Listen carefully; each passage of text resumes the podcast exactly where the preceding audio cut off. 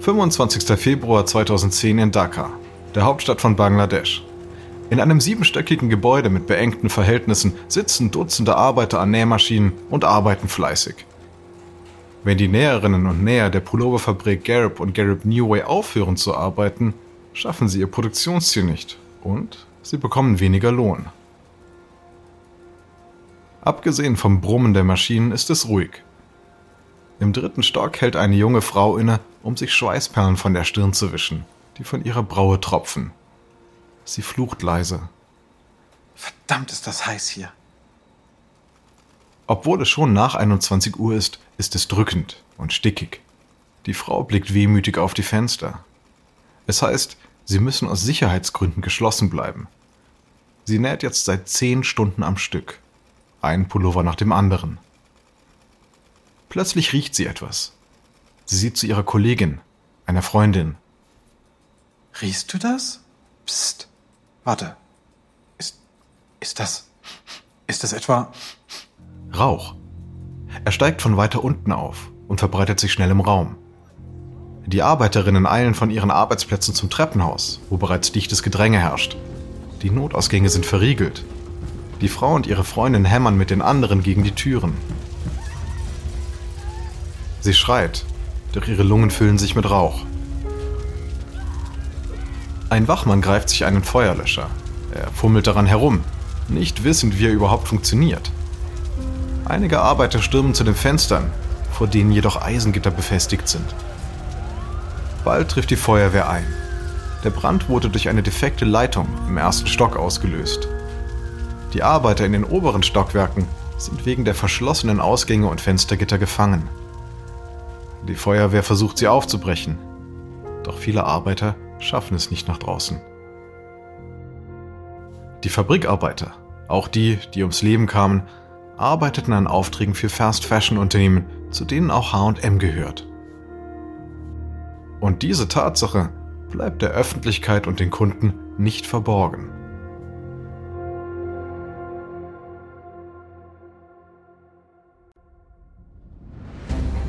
Ich bin Alexander Lange für Wandery und das ist Kampf der Unternehmen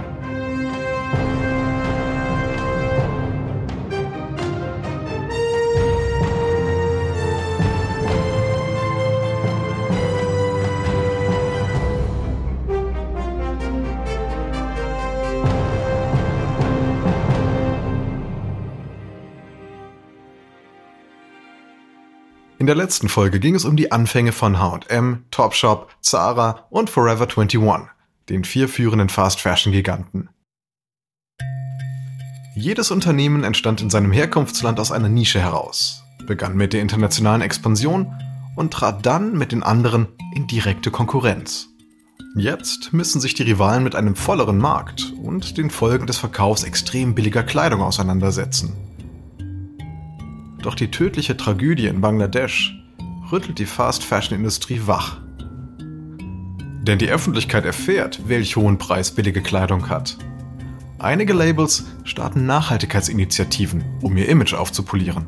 Andere hingegen setzen auf noch billigere Kleidung. Und ein neues Unternehmen aus China setzt dazu an, die Branche völlig umzukrempeln.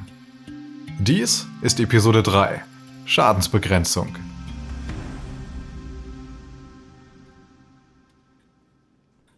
26. Februar 2010, Stockholm, Schweden. Ein Tag nach dem tödlichen Fabrikbrand in Bangladesch.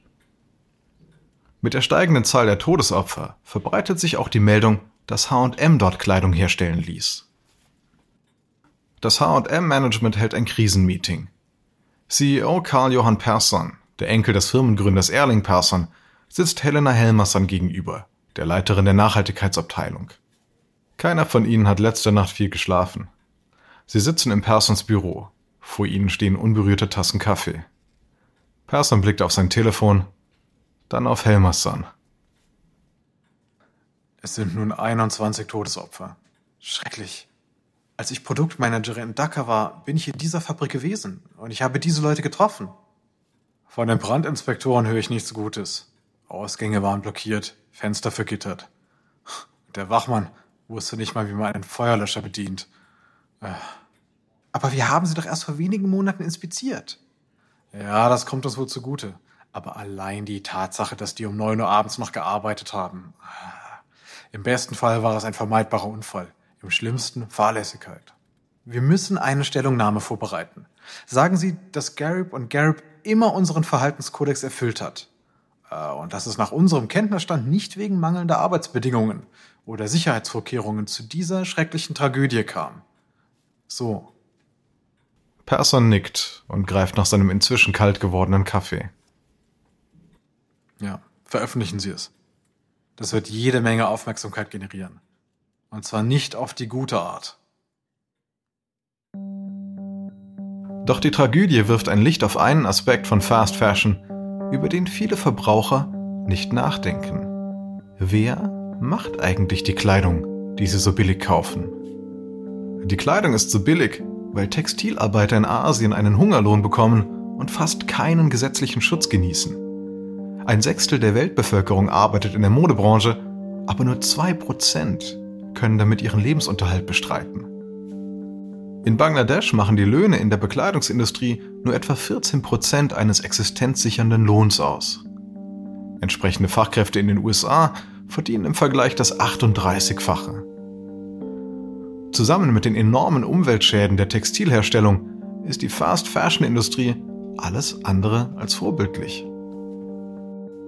Je mehr Menschen über die Umweltauswirkungen und die desaströsen Arbeitsbedingungen erfahren, desto mehr ändert sich ihre Haltung gegenüber diesen Firmen. Unternehmen wie HM wissen, dass sie viel Schadensbegrenzung betreiben müssen, wenn sie ihre Stellung nicht verlieren wollen. Aber der Zeitpunkt, um Löhne oder Preise zu erhöhen und solche Missstände auszugleichen, könnte nicht schlechter sein. 2008, zwei Jahre zuvor. Die Welt steckt in der Finanzkrise. Es ist die größte Wirtschaftskrise seit den 30er Jahren. Millionen Menschen verlieren ihre Arbeit und der Rest hält sich so gut es geht mit Ausgaben zurück. Aber auch in schlechten Zeiten hören Menschen nicht einfach auf zu shoppen. Sie sind nur etwas sparsamer. Und das sorgt dafür, dass Fast-Fashion-Häuser im Geschäft bleiben. Für jemanden ohne Job, der zu einem Vorstellungsgespräch geht, ist ein Blazer von Forever 21 für 25 Dollar unschlagbar. Doch hinter den Kulissen der Fast Fashion Marke sieht es weniger rosig aus. April 2009 in der Niederlassung von Forever 21 in Los Angeles. Ein mehrstöckiges Glasgebäude, das im Widerspruch zum Industriegebiet Flair mit Pflanzen bewachsen und von Hecken gesäumt ist. Du Won Chang und Jin Suk Chang sitzen mit ihrem Anwalt Bruce Brunder zusammen. Sie werden verklagt. Und die Stimmung ist angespannt. Nächsten Monat geht der Fall Chovata vor Gericht. Ich weiß, dass Sie diese Dinge lieber außergerichtlich klären, aber die Anklage ist diesmal etwas komplexer als die übliche Urheberrechtsverletzung. Die Changs wirken unbekümmert. Ich verstehe nicht, wo der Unterschied liegen soll. Chovata, eine ebenfalls in Kalifornien ansässige Modefirma hat Forever 21 angeklagt, sieben Designs aus ihrer Frühjahrskollektion 2006 kopiert zu haben. Sie werfen ihnen vor, Handelsaufmachungen kopiert zu haben, also einzigartige Details wie Knopfposition, Ziernähte, diese Art Dinge. Brander legt den Chunks ein Foto vor, das drei Paare von fast identischen Kleidungsstücken zeigt. Die Originale von Jovata unten und die vermeintlichen Forever 21 Imitate oben. Zu sehen sind ein Polohemd mit schwarzen, roten und gelben Streifen, eine braun-weiß gestreifte Strickjacke mit unterschiedlichen Knöpfen und eine weiße Rüschenbluse. Jinsuk schnaubt. Sogar bei Gap, Old Navy und solchen Läden werden diese Designs verkauft. Es gibt sie überall. Streifen sehen immer gleich aus. Das stimmt, das stimmt. Daher glaube ich auch, dass sie gute Chancen haben zu gewinnen. Designfälschungen lassen sich bekanntlich nur schwer beweisen. Wir vertrauen unseren Lieferanten mit der Herstellung. Wir haben die Streifen nicht geprüft. Warum hätten sie Probleme machen sollen? Ja, man braucht schon ein Teleskop oder ein Fernglas, um die Details zu sehen, die angeblich kopiert wurden. Aber bereiten Sie sich dennoch bitte mal auf eine außergerichtliche Einigung vor. Den Changs sind Urheberrechtsvorwürfe nicht fremd.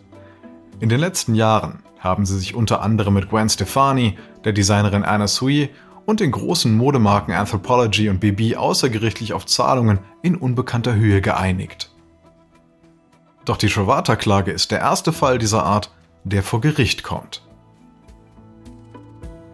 Wir kümmern uns darum, wenn es soweit kommt. Aber wir kennen Trovata nicht mal. Uns wird ja nicht vorgeworfen, eine große Marke kopiert zu haben. 21. Mai 2009 im US-Bezirksgericht in Santa Ana, Kalifornien. Jean Suk wurde als Zeugin im Trovata-Prozess aufgerufen. Sie sitzt im Zeugenstand des Gerichtssaals. Der Anwalt von Trovata befragt sie. Mrs. Chang, wer ist in Ihrem Unternehmen für die Produkte verantwortlich? Das weiß ich nicht. Sie kennen die Verantwortlichen Ihrer eigenen Firma nicht. Nur meinen Ehemann. Sie kennen doch sicher die Jahresbilanz Ihres Unternehmens und wissen, wie viel Sie im letzten Jahr verdient haben. Das weiß ich nicht. äh, wären Sie überrascht zu hören, dass Forever 21 mehr als 1,5 Milliarden Dollar Umsatz gemacht hat? Ja, das ist überraschend. Das wusste ich nicht. Sie wissen also nicht, wer Ihre Firma leitet oder wie viel sie einnimmt. Was wissen Sie, Mrs. Chang? Ich bin Chefeinkäuferin. Ich leite ein Team, das auswählt, was wir kaufen. Wir vertrauen unseren Lieferanten einfach. Sie stellen die Textilien für uns her, schicken uns Muster und wir wählen die schönen aus. Die Verhandlung endet ohne einstimmige Entscheidung der Geschworenen, da einer von ihnen Partei für Forever 21 ergreift. Das Verfahren wird ausgesetzt und bevor es einen neuen Prozesstermin gibt, einigen sich die beiden Marken außergerichtlich auf eine unbekannte Summe. Doch den meisten Kunden ist das völlig Schnuppe. 2010 tauchen sogenannte Haul-Videos auf YouTube auf und schaffen es sogar ins Frühstücksfernsehen. In diesen Videos präsentieren Blogger ihre Shopping-Ausbeute einer Marke, teilen ihre Meinung und nennen am Ende den Preis. In einem solchen Video stehen ein brünettes und ein blondes Mädchen vor der Kamera in einem hellrosen Zimmer. Hey Leute, wir waren gerade bei Forever 21 und zeigen euch jetzt, was wir alles gekauft haben. Ja, wir wurden heute von Good Morning America interviewt und waren mit ihnen bei Forever 21. Und jetzt filmen sie uns hier in meinem Zimmer, wie wir dieses Video machen. Also ich habe mir heute ein formelles Outfit geholt. Ein Mädchen dort hat es getragen und es sah so richtig toll an ihr aus dieses Video der Schwestern Al und Blair Fowler aus Tennessee von 2010 hat über 2 Millionen Aufrufe. Die beiden haben ihren YouTube-Channel monetarisiert und sind damit so erfolgreich, dass die günstigen Klamotten aus ihren Videos fast sofort überall ausverkauft sind. Einige Marken wie JC Penney und American Eagle geben YouTubern Gutscheine als Gegenleistung für Haul-Videos, in denen sie dann ihre Artikel zeigen. Doch diese Videos machen auch die Schattenseiten von Fast Fashion nur allzu deutlich. Viele Verbraucher werfen die günstige Kleidung nach ein paar Mal tragen weg. In Zeiten, in denen die Sorge um den Klimawandel und die Umwelt wächst, entwickelt sich das zum großen PR-Problem für die Branche. HM beschließt, seinem Imageproblem entgegenzuwirken. 25. März 2010 in einer H&M-Filiale in Manhattan. Zwei Frauen Anfang 20 betreten das Geschäft und stöbern durch die Sachen. Die eine hält inne, als sie etwas Neues entdeckt. Diese grünen Etiketten habe ich noch nie gesehen. Da steht H&M Garden Collection. Hm, aus nachhaltigen Materialien. Die Frau hält ein transparentes Blumenkleid mit Rüschen hoch. Und es kostet trotzdem nur 30 Dollar? Ich dachte, nachhaltige Kleidung wäre teurer. Die Freundin liest das Etikett. Es ist aus Bio-Baumwolle und Leinen, sowie aus recyceltem Polyester. Ha, klasse. Da fühle ich mich gleich besser, hier einzukaufen. Die Frauen schnappen sich weitere Teile mit grünen Etiketten und steuern zu den Umkleiden. Andere Marken haben auch schon Kleidung aus Bio-Baumwolle angeboten, doch zu deutlich höheren Preisen. Indem HM diese Materialien zu den üblichen Preisen verkauft, beschreitet die Marke völliges Neuland. Die Textilherstellung war schon lange eine der umweltschädlichsten Industrien weltweit. Fast Fashion hat das nur schlimmer gemacht. Aber jetzt versucht HM seine Kunden zu halten, die die niedrigen Preise gewöhnt sind, und gleichzeitig auf bessere Materialien umzustellen. Die Zeit wird zeigen, ob beides gleichzeitig möglich ist. 2010 verarbeitet H&M 15.000 Tonnen Bio-Baumwolle. 77% mehr als noch im Vorjahr. Die Garden Collection findet Anklang bei Kunden, die immer umweltbewusster in Hinblick auf ihre Kleidung werden. Doch mit dem Versuch, selbstlos zu erscheinen, erleidet die Marke bald einen Rückschlag.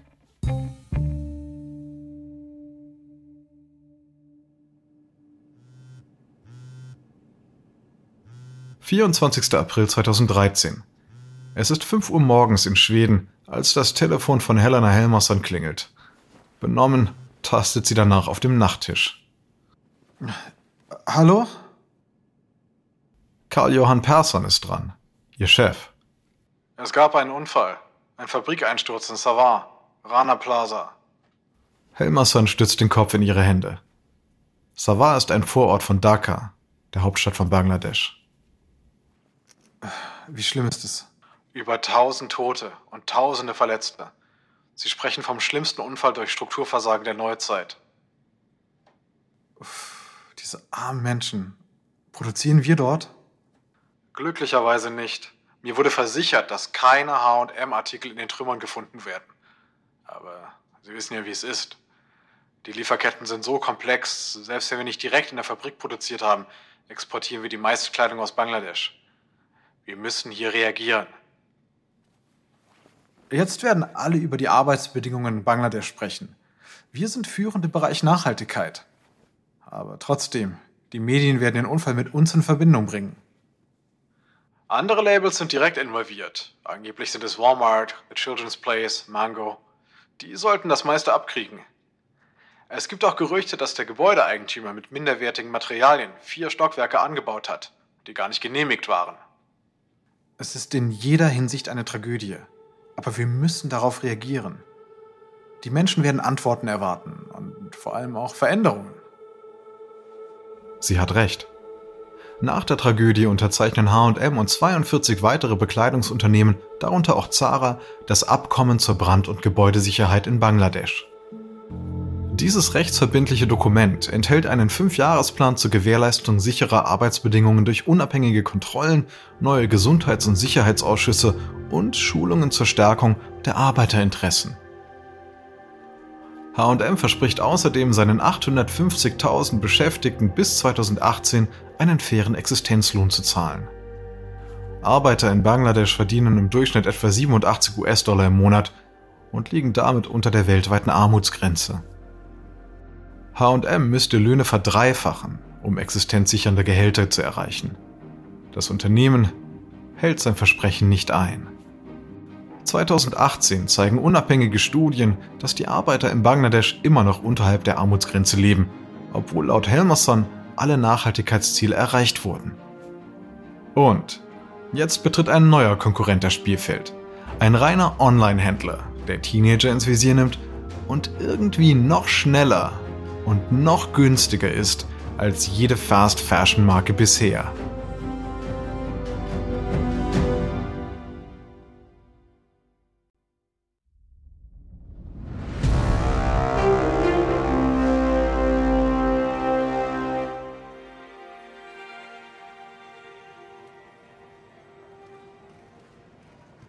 (2014) Madrid, Spanien Graciela Martin leitet eine große Zara-Filiale im Stadtzentrum.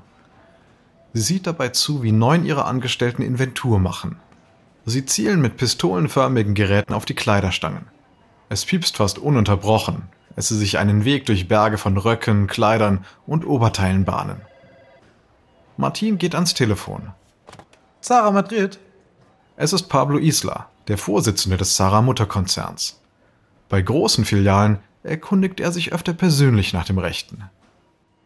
Ich wollte nur hören, wie die Inventur mit den neuen RFID-Chips läuft. RFID steht für Identifikation per Radiowellen. Die Chips speichern Informationen über einen Artikel und senden diese über Funksignale an einen Scanner. Großartig. Letztes Mal haben wir mit 40 Leuten fünf Stunden gebraucht. Heute war es zu zehnt nur halb so lang. Es macht einen großen Unterschied, nicht jeden Barcode einzeln scannen zu müssen. Ja, ich sehe die Informationen hier in der Zentrale, äh, in Echtzeit. Da der Prozess jetzt so viel einfacher ist, können wir die Inventur viel öfter machen. Also alle sechs Wochen. statt alle sechs Monate. Dank der Chips wissen wir also, wie oft sich Artikel verkaufen? Ganz genau. Bei den Kunden hat es sich auch als hilfreich erwiesen. Wenn jemand eine Größe sucht, scannen wir eine andere und sehen, ob sie online oder vielleicht in einem anderen Geschäft verfügbar ist. Zara hat in den letzten sieben Jahren mit dieser Technologie experimentiert. Chips wurden in Sicherungsetiketten eingebaut, sodass sie wiederverwendet werden können, wenn diese entfernt werden. Schön, dass es funktioniert. Freut mich. Ja, und wir erhalten auch Nachlieferungen viel schneller. Wenn etwas ausverkauft ist, wird es automatisch erfasst und nachbestellt. Isla weiß, dass die Technologie nicht nur den Angestellten zugutekommt, sondern Zara von der Konkurrenz abheben wird. Zara gehört zu den ersten Unternehmen, die sie in mehr als 2000 Filialen einsetzt. Und das wird sich in großem Maße auszahlen. HM liegt beim Umsatz immer noch um etwa 500 Millionen US-Dollar vorn. Aber Zara holt unter anderem dank dieser Technologie auf. Doch während sich Zara auf Prozessoptimierung konzentriert, setzt Forever 21 auf die Anziehungskraft billiger Preise. 3. Mai 2014. Im Azalea Shopping Center nahe der Innenstadt von Los Angeles wird eine Filiale mit neuem Store-Konzept namens F21 Red eröffnet. Das fast 1700 Quadratmeter große Geschäft in einem dicht besiedelten Arbeiterviertel bietet Preise, die sogar noch günstiger sind als die eines normalen Forever 21 Ladens. Es gibt Tops für unter 2 Dollar und Jeans für weniger als 8 Dollar. Du Won Chang steht hinter einem Podium. Hinter ihm hängt ein Band, das er nach seiner Presseansprache durchschneiden wird. Wir freuen uns sehr, den ersten F21 Red Store im Azalea Shopping Center zu eröffnen. Bei F21 können wir unsere beliebtesten Styles in größeren Mengen anbieten und gleichzeitig das Preisniveau beibehalten, für das Forever 21 bekannt ist. Die Filiale gewinnt schnell an Beliebtheit und das Unternehmen eröffnet weitere F21 Stores in New York und in Minnesota. Doch bald schon werden sich die Dinge dramatisch ändern. Zara, Forever 21, HM und Topshop sind dafür bekannt, schnell und billig zu sein. Aber ihr neuester Konkurrent legt noch eine Schippe drauf. Und Umweltfreundlichkeit hat er sich nicht auf die Fahne geschrieben.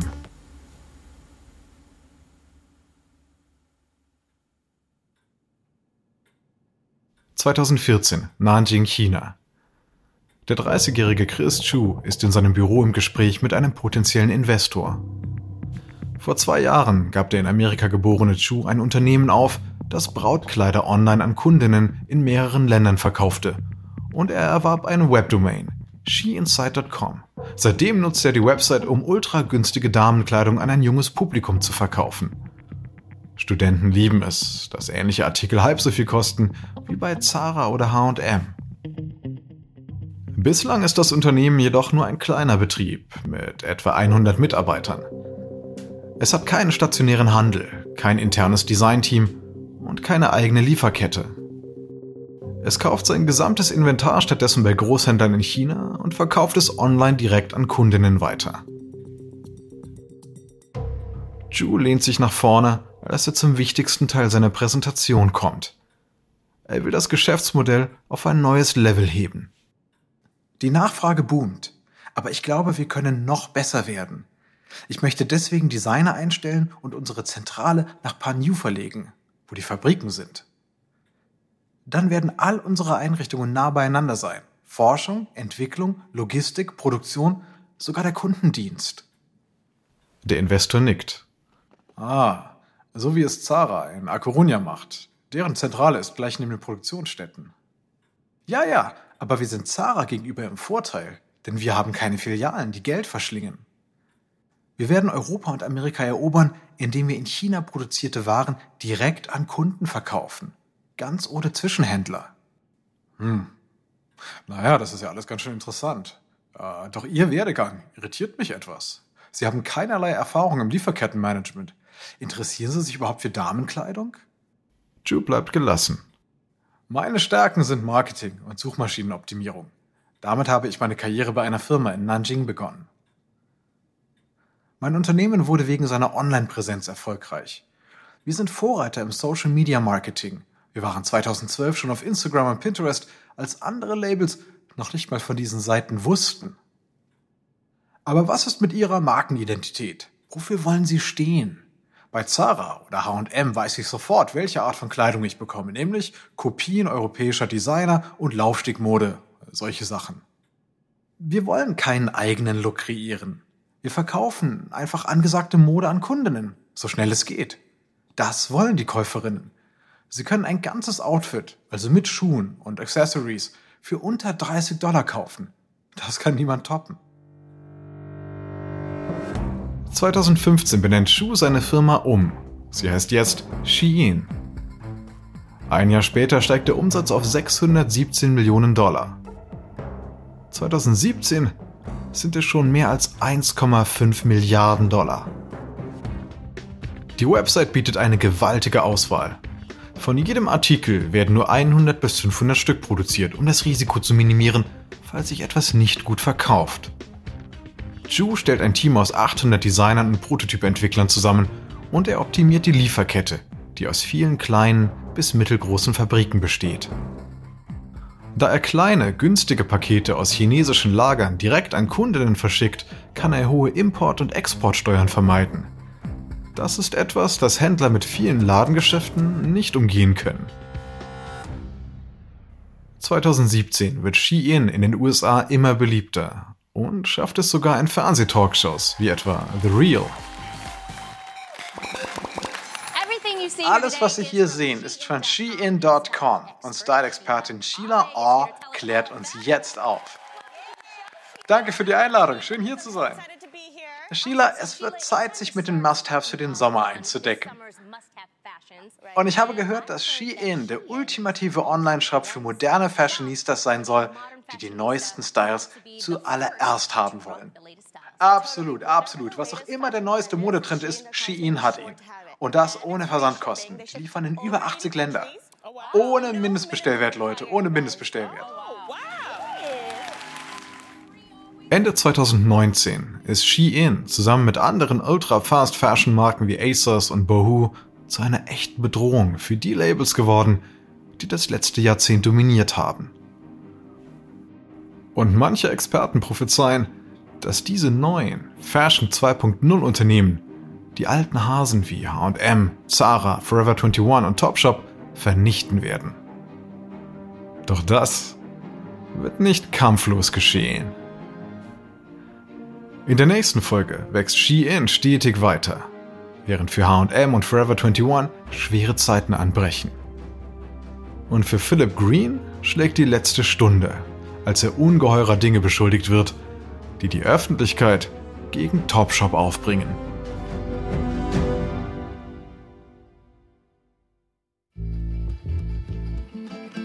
Dies ist Episode 3 von Kampf der Modemarken aus Kampf der Unternehmen von Wandery.